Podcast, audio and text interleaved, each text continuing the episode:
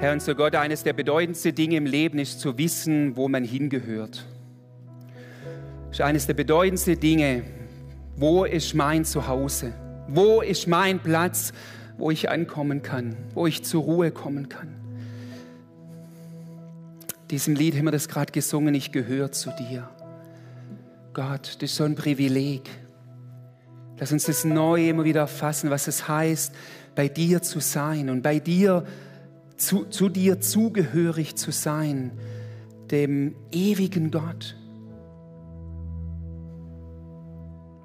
Oh, Halleluja, Gott.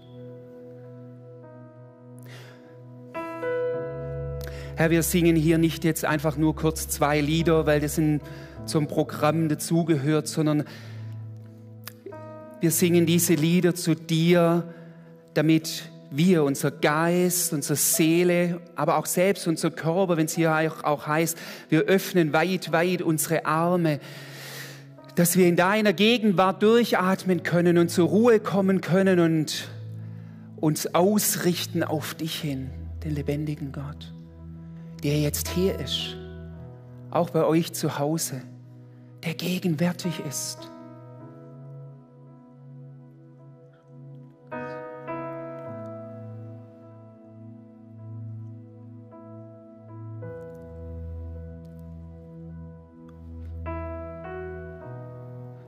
Herr, wir rufen es jetzt hier nicht von den Dächern, aber ich will es hier von der Bühne runterrufen. Deinen Namen. Es gibt keinen anderen Namen, in dem das Leben ist, als in dem Namen Jeshua, Jesus. Und deshalb rufe ich diesen Namen hinein, auch in eure Wohnzimmer. Jesus, in ihm ist das Leben.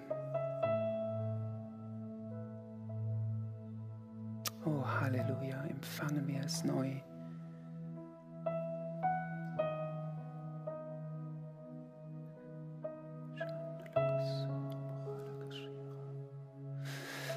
Vorher beim Beten möchte ich es noch kurz reingeben, bevor ich gleich starte mit der Predigt. Beim Gebet vor dem Gottesdienst hatte jemand den Impuls von dem, habt ihr vielleicht gesehen, Naturschauspiel gestern mit dem Sahara-Staub, auch hier in unserer Region. Wüstenstaub, der sich niederlegen will. Und die Verheißung ist aber vom Wort Gottes, dass er aus der Wüste ein bewässerter Garten macht. Und dass dort, wo sich Wüste niederlegt, dieser Staub der Wüste, wo du das vielleicht jetzt erlebst, in deinem Leben durch diese Corona-Zeit, durch diesen Lockdown und was alles, dass sich wie Wüstenstaub auf dein Leben legt. Auch hier, Jesus ist das lebendige Wasser. Und dass das wirklich etwas geschieht, Vater, und darum bete ich. Wir können es nicht jetzt machen, zwanghaft, aber wir können es erbitten und wir wissen, dass du ein Gott bist, von dem Segenströme ausgehen, dass es wie so ein geistlicher Schauer jetzt ist, auch dieser Gottesdienst für jeden, der hier dabei ist, ein geistlicher Schauer, der den, diese, diesen Sand, diesen Wüstensand ausschwemmt und neu unser Herzensboden bewässert und dass das einen Unterschied ausmacht, Herr, dass wir jetzt hier sind oder zu Hause zuschauen, weil jetzt hier, let it rain, weil hier Ströme des lebendigen Wassers jetzt fließen. Open the floodgates of heaven. Dass du diesen, diese Tore des Himmels auftust, Herr. Und danke, dass du es gerne tust. Herr, Herr, wir geben dir alle Ehre. Bewässerter Garten, unsere Herzen in Jesu Namen. Amen. Amen. Herr, wir geben dir die Ehre, beten dich an. Halleluja. Hey, wir werden nachher noch eine, nach der Predigt eine längere Lobpreiszeit haben und ich bin überzeugt, dass nachher auch diese Lobpreiszeit in Verbindung mit dem Abendmahl nochmal ganz spezielle Zeit einfach auch hier in diesem Gottesdienst auch sein wird. Hey, schön euch zu sehen hier, auch euch zu Hause. Eben gestern um halb fünf habe ich ja WhatsApp gekriegt von meiner Nachbarin, die gesagt hat, ihr müsst unbedingt auf die Alp noch hochfahren, ihr müsst euch das anschauen und hat mir dann ein Bild geschickt Und ganz ehrlich, ähm, ich war nachmittags noch unterwegs, bin glaube erst um halb vier, dreiviertel vier heimgekommen und habe ihr gleich zurückgeschrieben, ja, sieht schön aus, aber ich habe keinen Bock mehr heute. Und meine Frau, Günther, oder sagt Günne zu mir, ähm, komm, wir gehen noch. Und ich gesagt, echt, okay, hatte ich gestern einen guten Tag, habe dann zugesagt, und da sind wir zusammen mit unserem Jüngsten noch hoch auf die Alpen vom Breitenstein. Und bis wir oben waren, so war es dann so fünf, da war, ich sag mal so, das bisschen Spektakuläre schon, schon nicht mehr so. Ja? Und trotzdem, ich stehe immer wieder da oben dem Breitenstein und sage, wir leben einfach in einer genialen Region. Und es ist nicht nur landschaftlich so, ihr Lieben, es ist nicht nur landschaftlich so. Hey, geboren für eine Zeit wie diese. Ich gebe mal kurz noch mal, können wir die Präsentation starten? Genau, super. Ihr habt das jetzt schon mehrmals gehört. Ich werde es, ich habe den Eindruck, ich muss das euch immer wieder übers Jahr hinweg, immer wieder diese Folie zum Start nur geschwind bringen. Geboren für eine Zeit wie diese, du und ich, wir sind hier von Gott in diese Zeit hineinberufen, in diese Region, in diese Corona-Zeit. Glaubt ihr mir, Corona hat nicht Gott überrascht. Uns hat es überrascht, aber Gott hat es nicht überrascht. Und er hat dich und mich in diese Zeit hineingesetzt mit deinen Gaben, mit deinen Stärken, mit deinen Schwächen, um in dieser Zeit diese Zeit zu prägen. Ich hatte die Woche so einen Videocall mit anderen Leitern und da hat mal dann einer gesagt, manchmal hat man so den Eindruck und wir alle sehen ja danach, wann ist endlich vorbei? Mal sehen, was unsere Regierenden die Woche besprechen, wann, wann geht es wieder so normal. Aber sagte, auch wenn wir uns alle danach sehnen, aber es wäre doch zu wenig, wenn wir Christen nur darauf warten, bis es vorbei ist und die Zeit, die wir jetzt auch haben und wo Gott uns Dinge aufzeigt, wo wir einen Unterschied machen können, wo wir Hoffnung, wo wir Leben reinbringen können, wenn wir das verpassen würden. Geboren für eine Zeit wie diese, du und ich. Sagt ihr ein Amen dazu? Amen. Amen. Also, wir gehen rein. Ähm, David, Paul hat es gesagt, ich habe schon gehört, so ein bisschen, mancher in kurz, wo er Oktober gesagt hat, äh, ein bisschen Schnappatmung gekriegt. Nein, nein. Ähm, bis Ostern wird es uns noch beschäftigen, aber der Mann ist cool. Der Mann ist cool, weil er so viel mit uns zu tun hat. Ja, mit dir und mit meinem Leben und wie Gott in seinem Herz auch wirkt. Seit Monaten nehmen wir euch damit rein, von diesem Hirtenjungen zum, zum König. Ein Leben, das verwoben ist mit Gott, wo Gott mitten drin ist.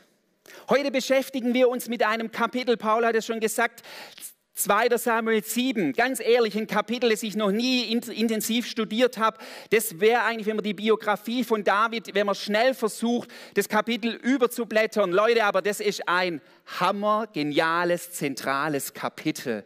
2. Samuel 7, nicht vergessen, behaltet es, lest es nochmal, studiert es. Ich, ich hoffe, ich kann das so teilen. Das ist ja manchmal immer so, ich glaube, Paul geht es auch mal bereitet vor, ist da irgendwie drin und dann bewegt euch was und dann eben gerade manchmal dann, hoffentlich, darum bete ich immer, Herr, gib, lass mich dann Worte finden oder das so rüberzubringen, auch von meinem Herzen, was du mir eigentlich auch in der Vorbereitung schon gegeben hast.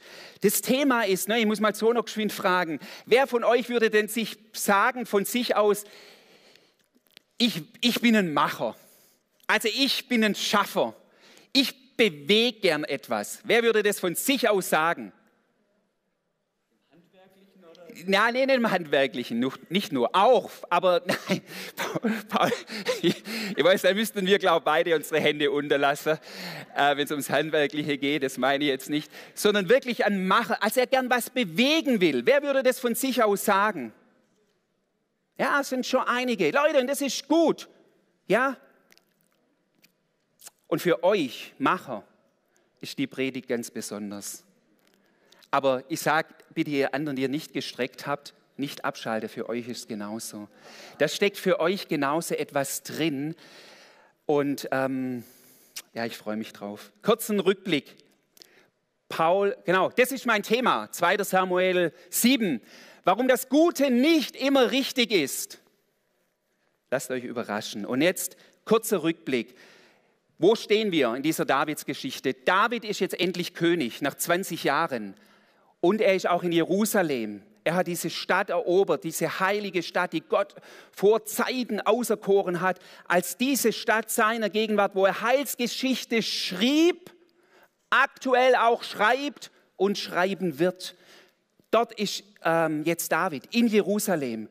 Dann, darüber hat Paul letzten Sonntag gepredigt, sogar die Bundeslade, die Jahrzehnte weg war, die Zeichen, das Symbol von Gottes Treue und seiner Gegenwart, ist jetzt auch wieder in Jerusalem. Hey, wo vieles vorher chaotisch war, ist jetzt, wenn man das sich einfach mal vorstellt, ihr wisst, 20 Jahre war das Leben von David, hm, hm, hm, auf und ab und hin und her. Und jetzt ist David eben in Jerusalem hat die Bundeslade hergebracht und Paul hat letzte Woche über das Thema gesprochen, ehrfurchtsvolle Herz. Ich sehe das nicht hier auf dem Monitor. Oder ist das so? Ah. Ah, jetzt, danke. Hey, komm mal wieder ein Applaus an unsere Techniker. Super. Aber das ist brutal hilfreich, wenn ich das hier habe. Dann muss man sich da nicht immer umdrehen oder ist dann genau weiß, wo man auch, auch ist. Hey, klasse. Also, Paul hat letztes Sonntag darüber gepredigt in dieser Geschichte von der Bundeslade über das ehrfurchtsvolle Herz. Ihr erinnert euch, David holt die Bundeslade zurück. Er ist voller Begeisterung, voller Freude, voller Liebe zu seinem Gott. Und es sollte eigentlich ein großes Freudenfest sein. Und dann geschieht was auf der Rückführung dieser Bundeslade, etwas, was ihn zutiefst erschrecken lässt. Wo einer ums Leben kommt und wo David nochmal vor Augen gemacht, gehalten wird, mit was für einem Gott er es auch zu tun hat mit diesem absolut heiligen Gott. Und Paul hat über dieses ehrfurchtsvolle Herz von David gepredigt. Und nur so viel, hört euch die Predigt nochmal an, lohnt sich absolut. Davids Herz war ein Herz voller Liebe und voller Ehrfurcht. Was mir so wichtig ist, beide Sachen lassen sich im Grunde genommen nicht trennen. Beides, ich habe das mal so formuliert, das kam mir noch mal im, im Nachgang. Nur was du liebst, kannst du ehren und nur was du ehrst, kannst du lieben. Ehrfurcht und Liebe gehören absolut miteinander zusammen. Das ist kein Widerspruch. Letztendlich tief in meinem Herzen kann ich nur was lieben, wo ich auch absolut eine Ehr, im positiven Sinne Ehrfurcht habe und andersrum genauso. Hey, Ehrfurcht ohne Liebe ist Angst schlecht. Aber beides vereinigt sich. Und Gott ist ein Gott voller Heiligkeit und voller Liebe. Auch da ist kein Widerspruch. Ehrfurchtsvolles Herz. Und jetzt nehme ich euch mit hinein, als jetzt in das 2. Samuel 7. Als David nun die Bundeslade zurückgebracht hat, bewegt ihn eines. Und das lese ich euch jetzt mal vor, 2. Samuel 7. Da heißt es, als der König in seinem Palast wohnte und der Herr ihm ringsumher Ruhe verschafft hatte vor all seinen Feinden, ließ der König den Propheten Nathan rufen. Sieh doch, sagte er, ich lebe in diesem herrlichen Palast aus Zedern und die Lade Gottes steht in einem Zelt. Interessant, wie beginnt diese, diese, dieser Vers? Eben, ich habe es gerade schon kurz erwähnt, als der König in seinem Palast wohnte und der Herr ihm ringsumher Ruhe verschafft hatte. Boah, endlich mal eine Phase der Ruhe, des Durchschnaufens. 20 Jahre eben auf und ab und Kampf und Krieg und Flucht und, und ja, pff, Herausforderungen. Und jetzt sitzt David in seinem schönen Palast. Die Dinge sind soweit stabil. Ich weiß nicht, wie du dein Leben gerade sehen würdest. Ob du jetzt sagen würdest, ich habe gerade Ruhe ringsumher, also das ist ein Sinnbild für Stabilität, oder ob dein Leben eher noch das, das andere, was David auch erlebt hat, im Chaos gerade noch ist, im Durcheinander. Und wisst ihr, die Botschaft ist, Gott ist mittendrin, in Ruhe und im Chaos. Gott ist mit, und es war David, das ist das Zeugnis von Davids Leben, Gott ist mittendrin im Ruhe und in Zeiten des Chaos. Und als David Ruhe hatte, sagte er was? Ich lebe in diesem herrlichen Palast aus Zedern und die Lade Gottes in einem Zelt. Also, die Macher. David sagt, jetzt wird mal in die Hände gespuckt. Wir steigern hier, bauen Gott dir jetzt einen, genau, es sind gebrauchte Handschuhe, habe ich extra Matthias, der hat mir vorher ganz neue, da habe ich gesagt, nein, ich brauche gebrauchte, ja, wo schon ein bisschen schaffig irgendwie auch aussehen. Ähm, David sagt, im Grunde genommen sagt David hier, Gott, er sagt zu dem Propheten Nathan und sagt, ich, ich lebe jetzt in so einem wunderbaren Haus, in einem Palast. Und die Bundeslade ist nur im Zelt. Ich will dem Herrn, eigentlich sagt er, ich will Gott ein Haus bauen. Das war das Herz von David. Er will was Gutes, er will das Beste für Gott, das ist eigentlich sein Herz. Vielleicht schwingt auch ein bisschen, muss man auch sagen, natürlich ähm, ein Tempel in der Hauptstadt Jerusalems hat auch ein bisschen ein Statussymbol, schafft auch Einheit für das ganze Volk Israel, muss man auch ein bisschen mitbedenken, könnten auch strategische Ziele dahinter gesteckt haben, aber es war trotzdem auch sein Herz. Gott, ich will für dich bauen, ich will für dich was schaffen. Wisst ihr, war das schlecht? Ist es ungut? Diese Herzenshaltung. 450 Jahre später, das ist interessant, das weiß ich gar nicht, kann ich das so drücken? Ja. 450 Jahre später, als das Volk Israel aus, in der babylonischen Gefangenschaft war, als die wieder zurückgekommen sind, gab es einen Propheten, nämlich den Haggai. Und da wird berichtet, dass die das Volk Israel ist zurückgekommen, auch nach Jerusalem. Und was haben die gemacht? Die haben ihre Häuser aufgebaut. Und der Tempel, der zerstört war, der lag noch da nieder. Und es prangert dann Haggai an und sagt, ist es etwa für euch in euren, in euren holzvertäfelten Häusern zu wohnen, während das Haus in Trümmern liegt? Das, was eigentlich hier der Haggai anmahnt bei, äh, bei dem Volk, genau das will jetzt David. David ist nicht ein Ego-Trip und sagt nicht, ah, für mich ist es jetzt gut, wie die Leute bei Haggai, sondern ich will wirklich dem Herrn etwas bauen. Gott muss doch jetzt begeistert sein über den David. Doch Gott reagiert bei David etwas anderes und er will ihm eine Lektion lernen. Leute, und das ist die Lektion für, also für mein Leben war die total bedeutsam. Und interessant ist, dass sogar in Vers 3 heißt es, also in 2. Samuel, das ist die Antwort des Propheten Nathan. Also David sagt zu Nathan, ich will dem Herrn ein Haus bauen.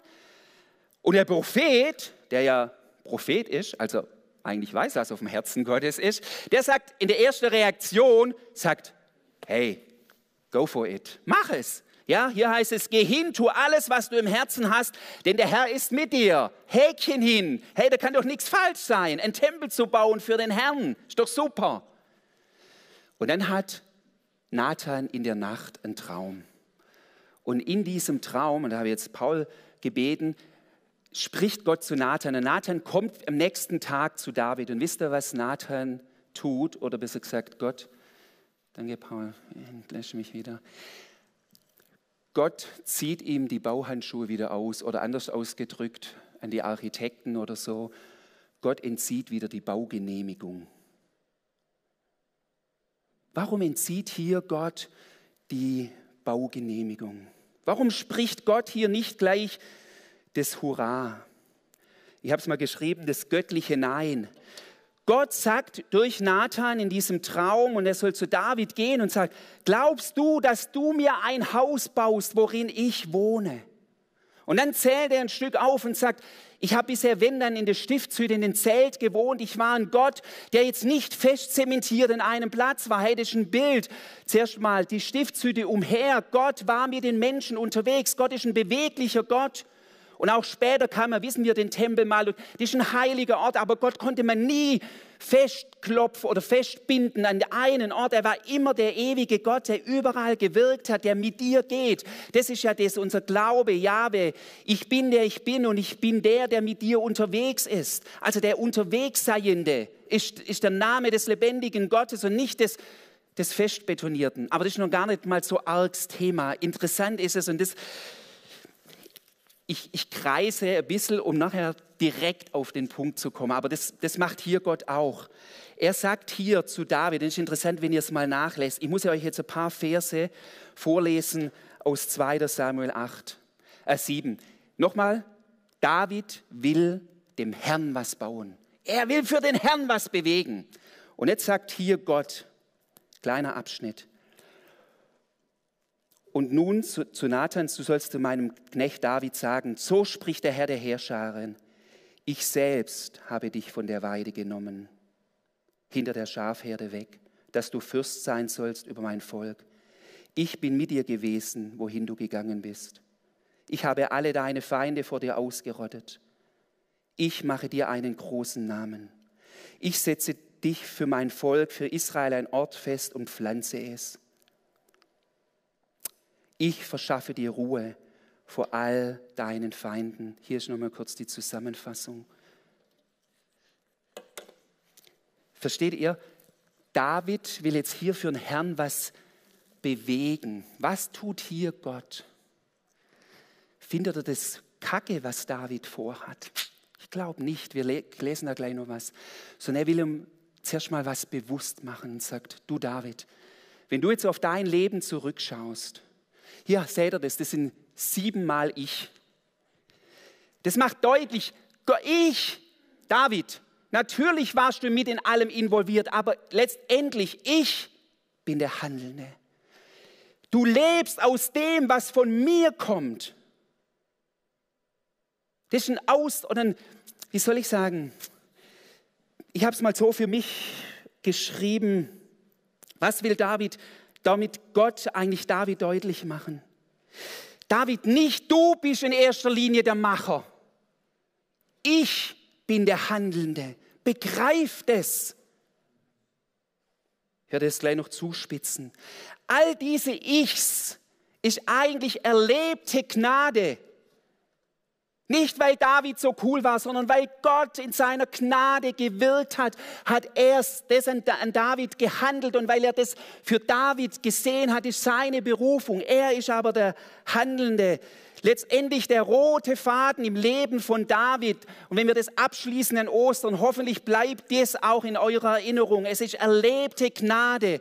Es ist die Gnade Gottes, die David positioniert hat, die durch David Geschichte geschrieben hat. Und es ist auch die Gnade, die durch dich und mich hier in dieser Welt etwas voranbringt. Wisst ihr, dass er seine Ärmel hochkrempeln wollte? Für Gott etwas tun wollte, ich glaube, Gott hat es geehrt.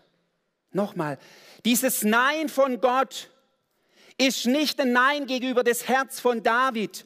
David Gott ehrt deine Visionen und deine Pläne und deinen Wunsch nach etwas bewegen wollen im Reich Gottes. Gott ehrt es. Warum, warum weiß ich das? Ich habe jetzt den Vers hier nicht drauf, aber in 2. Chronik 6, Vers 8 der Tempel wird ja dann später gebaut. Da gibt es mal noch eine extra Predigt. So interessant. Nicht David baut den Tempel letztendlich, sondern sein Sohn Salomo, von dem hier noch gar nicht die Rede ist. Es wird schon verheißen. Aber das Interessante ist, dass in 2. Chronik 6, Vers 8 bei der Einweihung des Tempels, da heißt es, der Herr sprach zu meinem Vater David, es betet Salomo, dass dir das am Herzen lag, meinen Namen ein Haus zu bauen, daran hast du gut getan. Hä, ist das jetzt ein Widerspruch? Gott ehrt es, wenn du für ihn was bewegen willst. Aber was Gott deutlich machen will, bevor du was reißen willst, sei bewusst, dass du zuerst ein Empfangender bist. Du kannst nur aus der Quelle des Empfangenden leben.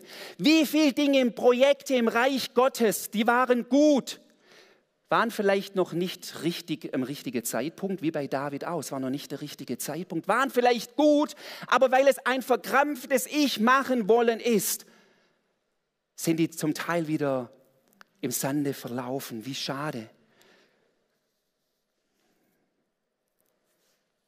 David soll erkennen, dass es Gottes Gnade ist. Und jetzt kommt ein Vers, und das ist für mich der Haupt, ja, zwei Hauptverse. Interessant ist es, genau das ist dieser. Und jetzt hört er genau hin. David sagt, Gott, ich will für dich ein Haus bauen. Handschuhe an. Ich, jetzt. ich will für dich ein Haus bauen. Wisst ihr, was der Herr sagt? So verkündigt ihr nun der Herr, dass der Herr dir ein Haus machen wird. Ich kann euch nicht sagen in der Vorbereitung, wie mich das bewegt hat, dieser Satz. wenn wir es jetzt nur so lesen, setz mal deinen Namen ein. Setz mal deinen Namen ein und sag, Susanne, Christoph, der Herr will zuerst dir ein Haus bauen. Er will zuerst dir ein Haus bauen. Bevor du was für einen Herrn baust, will der Herr dir ein Haus bauen. Lass dir vom Herrn ein Haus bauen. Was heißt es hier an dieser Stelle? Interessant, im Hebräischen ist das gleiche Wort für Haus auch das gleiche Wort für Familie. Gott sagt hier nicht, David, ich mache dir noch einen größeren Palast, sondern er spricht hier von seiner Familie und sagt, ich werde, und das ist dann diese diese Verheißung im nächsten Vers. Dein Haus aber und dein Königtum sollen vor dir Bestand haben für ewig. Dein Thron soll feststehen für ewig. Gott verheißt hier und sagt, ich werde, ich bin der Garant dafür, dass in deiner Familie, in deinem Haus Stabilität hineinkommt. Lass dir ein Haus bauen. Ich glaube, hey, es ist so super, wenn wir, wenn wir voller Tatendrang sind. Nochmal, das ist nichts Negatives. Aber ich glaube, ich gerade dort, und manchmal ist es, und das sitzen einige drin, und ich habe das auch in manchen Phasen so erlebt, wo du, wo du empfindest, da ist jetzt gar nichts mehr drin mit Ärmel hochkrempeln, ich habe keine Power mehr, da geht nichts mehr. Wo Zerbruch da ist in deinem Leben. Ihr kennt ihn, Uwe Dahlke, echt ein Freund von mir, wo da ein Parkinson erkrankt ist und so ein voller Power und er macht ja, das ist auch ein bisschen sein Lebensthema, gerade so diese Reife in der zweiten Lebenshälfte, wo man nicht mehr so jung voller Tatendrang, sondern merkt, da geht nichts mehr. Und wenn du am Boden liegst, wenn du so eine Elia-Erfahrung hast und am Ginsterstrauch liegst und es geht nichts mehr, dann brauchst du das Wort Gottes, das in deine Situation hineinspricht, wo der Herr sagt, Günther, ich will dir ein Haus bauen. Ich will dir neue Stabilität in dein Leben geben. Lass doch zuerst mich an dich heran. Leute, mich bewegt es so. Seine Gnade. Vor, genau, kurz, vor, vor zwei Jahren, nee, drei Jahren ist bald her, 2018, war ich für drei Wochen in Israel in dieser Kommunität, es war so eine evangelische Kommunität in Latrun, es war eine meiner besten, echt, ever. Also war, war klasse, diese drei Wochen Auszeit. Und ich musste ein bisschen reinkommen in diese Kommunität, in diese Gemeinschaft mit Tageszeitgebeten und so weiter. Aber wisst ihr, was interessant war? Jeden Morgen, ich glaube um halb sieben war das oder sieben, weiß gar nicht mehr genau, war Beginn mit Frühgebet, außer Montag. Montag war, war es ein bisschen anders.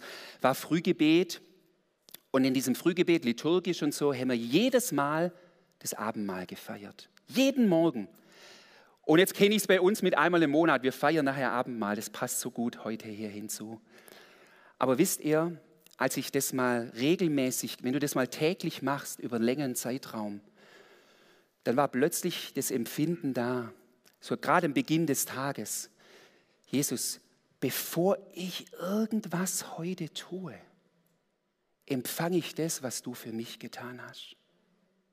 Leute, das macht was mit dir. Bevor ich, also so habe ich das dann empfunden und manchmal mache ich es immer wieder morgens. Ich möchte euch da ermutigen, macht es immer wieder für euch auch morgens, für euch alleine, in der Familie. Gott, bevor ich jetzt hier irgendwie meine Ärmel für dich hochkremple oder für einen Arbeitgeber oder wem auch immer, wir tun es auch für den Herrn, ähm, ich, ich, ich empfange es erstmal. Ich empfange das, was du für mich getan hast. Leute, das ist Leben aus der Gnade. Wir reden immer Leben aus dem vollbrachten Werk Jesu. Zuerst, was ich mache, das ist meine Ressource, meine Kraftquelle. Wisst ihr, ich hatte schon kurz drüber nachgedacht, dachte ich, Ihr würdet meine Message, aber ich glaube, es passiert nicht, nee. Aber ihr würdet meine Message, Message falsch verstehen, wenn das, was ich euch sage, heute ein Freibrief wäre für biblisch begründete Passivität. Ich habe da so einen genialen Vers gefunden und es ist auch einer meiner Lieblingsverse bei Paulus, 1. Korinther 15, Vers 10. Da sagt Paulus, Was immer ich jetzt bin, das ist durch die Gnade Gottes. Ah, das ist das Leben, zuerst mal aus dem, was Gott, er ist der Handelnde. Und seine Gnade blieb in mir nicht ohne Wirkung. Und dann kommt, ich habe härter gearbeitet. Wo sind die Handschuhe? Hey, Paulus, ich habe härter gearbeitet, hat sich reingehauen, hat er auch gemacht. Und dann empfinde ich immer wieder, dann schreibt er das, ich habe härter gearbeitet. Und er hat echt auch viel Einsatz gebracht. Und dann hält er inne und sagt, doch nicht ich habe gearbeitet, sondern Gott, der durch seine Gnade durch mich wirkte. Bah, diesen Vers musst du mal verstoffwechseln. Diesen Vers musst du in dir aufnehmen. Wie gesagt, es, und das finde ich auch das Schöne, man muss nicht immer, was ist Gott, was, ist, was bin ich, ich bin in ihm und er ist in mir, wir arbeiten zusammen in Partnerring, keine Frage, aber diese, wenn, da, wenn Paulus sagt, ja, ich habe mein Hintern aufgerissen für die Gemeinde, ich habe mich eingesetzt, aber es war Gottes Gnade, die mich dazu befähigt wird. Wisst ihr, Paulus sah sich zuallererst in all seinem Invest, aber er sah sich als Empfangener. Wisst ihr, das ist die wichtigste Voraussetzung Prophylaxe gegen Burnout. Wenn du nicht als Empfangender lebst, wenn du das nicht aufnehmen kannst, sonst bist du nur im, im, im Hamsterrad. Und nochmals, das Gute ist nicht immer das Richtige zum jetzigen Zeitpunkt. Ich habe vorher gesagt, menschlich gemeinte Projekte lösen sich auf, weil es noch nicht Gottes Projekte war. Und Gott sagt, eigentlich ist für dich gerade was ganz anderes dran. Mir kam in der Vorbereitung diese Geschichte der Fußwaschung. Jesus legt die Schürze um. Er dient den Jüngern. Hey, was sagt der coole Petrus? Jesus, Jesus, nein, nein, nein, nein, nein, nicht ich. Du musst nicht mir dienen. Brauche ich doch nicht. Ich will für dich dienen. Komm, gib mir die Schürze. Was sagt Jesus? Wenn ich dich nicht wasche, hast du kein Teil mit mir. Bevor du Gott dienst, will er und muss er an dir dienen. Denk drüber nach, bete, was das für dein Leben bedeutet. Denk drüber nach. Ich war mal, ich komme gleich zum Schluss, aber ich, ich war mal in der Kirche, jetzt weiß ich nicht mehr, ist auch nicht wichtig, irgendwo hier in der Region zum Predigen. Bin ja ab und zu mal in anderen, also Landeskirche war das. Ähm, ich glaube, war es bei einer Hochzeit, meine ich irgendwie. Die haben ja Landeskirche Sakristei, kann man sich schön drin vorbereiten und noch zur Ruhe kommen. Und da war in dieser Sakristei ein, ein Bilderrahmen mit einem Spruch drin. Und dieser Spruch hieß, Jesus starb am Kreuz für dich, was tust du für ihn?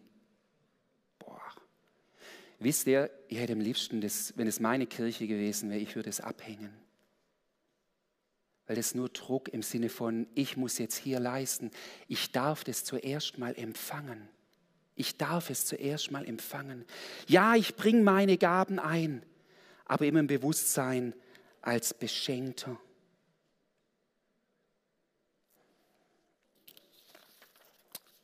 Der letzte Vers, den ich da mit euch teilen möchte, ist, als Gott so mit David redet und ihm sagt, ich will dir ein Haus bauen.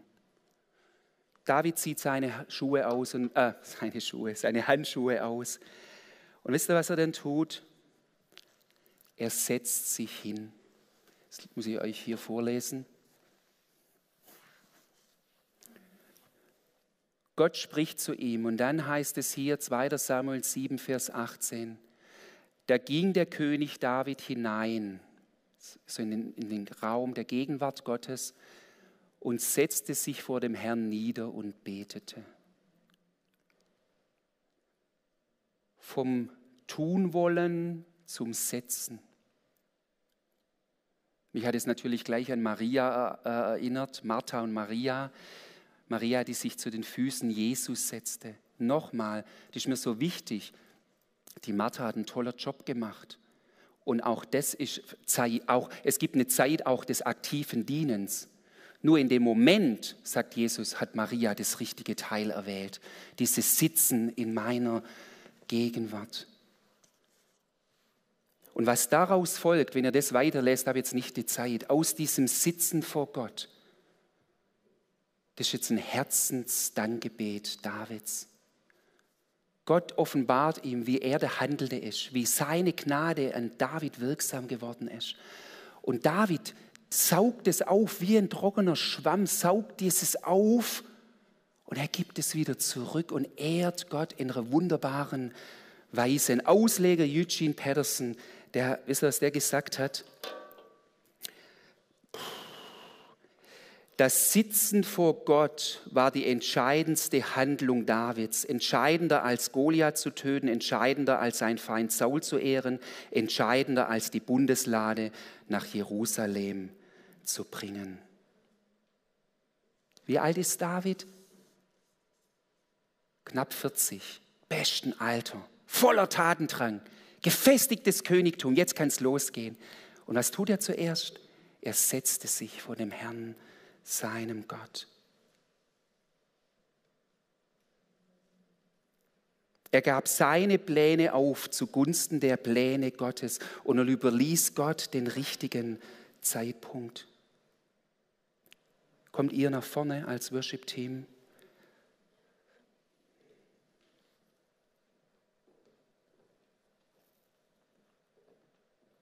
David wollte nicht nur länger irgendetwas für den Herrn tun, sondern er wollte genau die Pläne Gottes für seine Zeit verwirklichen. Und dazu braucht es ein Hinsetzen. Ich habe es so formuliert, ein heiliges Nichtstun ist ein Gefäß für Gottes Impulse, die wirklich Kraft haben. Nochmal, ein heiliges Nichtstun ist ein Gefäß für Gottes Impulse, die wirklich Power haben. Spielst du ein bisschen, Mihi? Tu mal das hier kurz auf die Seite. Und wenn ich dann gleich bete, und deshalb glaube ich nochmal, ist jetzt die Worship-Zeit und das Abendmahl feiern. Und ich möchte es auch euch zu Hause sagen, das Abendmahl feiern. Ihr könnt ja zu Hause kurz stoppen und euch das herholen, was ihr braucht, ein Brot, ein Saft oder ein Wein und dann euch wieder mit einklinken ich glaube, dass genau das heute geschehen soll, dass wir zuerst Empfangende, Beschenkte, dass der Herr dir und mir ein Haus baut, bevor wir Ärmel hochkrempeln.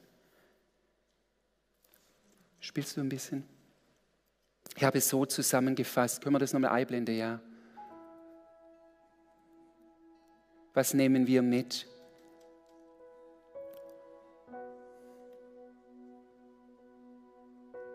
Ich habe gerade Eindruck, gerade dieses Gott baut dir ein Haus, bevor du für ihn etwas baust. Ich habe vorher gesagt, das ist eine Predigt für die Macher. Aber jetzt ist gerade wie wenn der Geist Gottes sagt, Günther, sprich nochmal ganz konkret zu denen, die gerade echt durch Zeiten der Schwachheit gehen und die vielleicht nach links und rechts gucken und immer wieder staunen oder vielleicht sich schlecht fühlen, wie andere alles gut auf die Reihe bekommen. Dass gerade euch der Herr sagt, setz dich nieder, mein Kind, vor mir und lass dir Stabilität von mir in dein Herz, in dein Lebenshaus bringen. Ich will dir ein Haus bauen. Vater, ich bete so sehr, dass sich dieser Satz, den du an David gesagt hast, sich wirklich richtig festsetzt in unseren Herzen. Ich, dein Abba Vater, ich will dir ein Haus bauen. Empfang es. Und das Zweite, wenn Gott Nein sagt, ehrt er dennoch dein Herz und deine Vision. Höre hin und vertraue ihm. Ob er vielleicht doch was ganz anderes will oder der Zeitpunkt oder dass es durch jemand anders geschehen soll.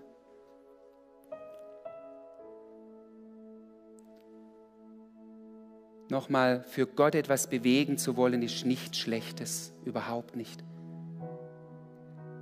Und dann das Letzte, das Sitzen vor Gott. Kultiviere das heilige Nichtstun in Gottes Gegenwart und du wirst Offenbarung und neue Kraft erfahren. Halleluja, Jesus.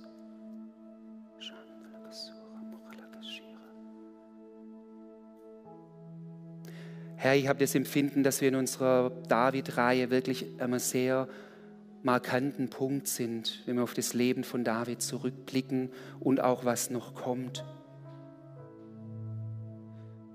Dass in diesem Kapitel 7, wo jetzt nicht Action ist, Nicht Kampf und das und das und hin und her, sondern wo einfach nur Zwiegespräch ist zwischen deinem David und dir, Herr. Dass es so ein markantes Kapitel ist, auch für unser Leben, Herr. Ein tiefes Verständnis, was es heißt, aus deiner Gnade zu leben.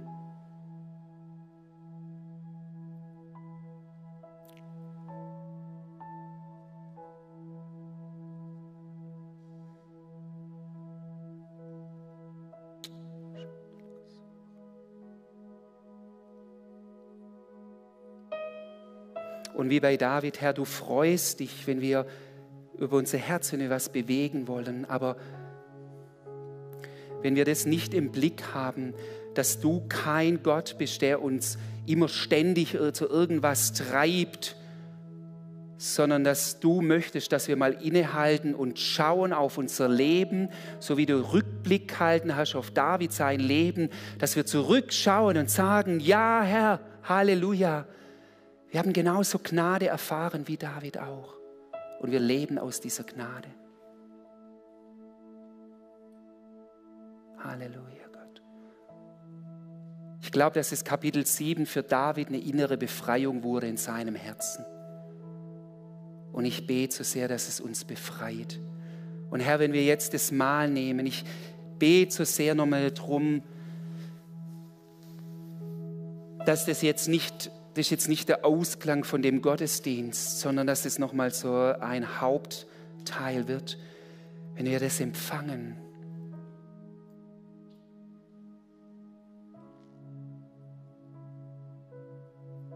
Bei dem ersten Mal, als du mit deinen Jüngern um den Tisch saßt oder gelegen bist, wenn man sich da so reinfühlt, vielleicht könnt ihr euch da rein wie wenn ihr mit am Tisch sitzen würdet, und wir tun es auch, am Tisch des Herrn sitzen wir. Dann schaut Jesus jedem Einzelnen, Petrus, Johannes, Bartholomäus, sogar im Judas, schaut er in die Augen. Er schaut sie voller Liebe an. Und ich glaube, er denkt immer,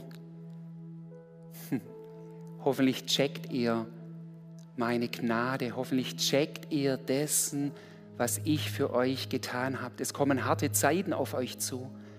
Ihr werdet herausgefordert sein. Ihr werdet auch einen Einsatz bringen fürs Reich Gottes. Aber meine Brüder und Schwestern, vergesst es ja nicht.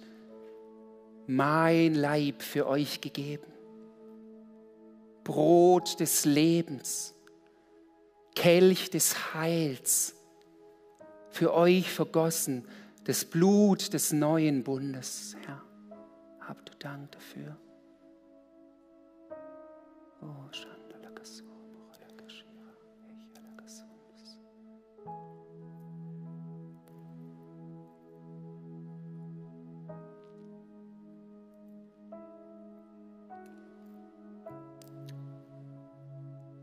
Ich glaube, dass so manche Petrusse unter uns sitzen, die einfach sagen, ah Gott, nee, du brauchst mir nicht dienen. Doch, er muss. Er muss.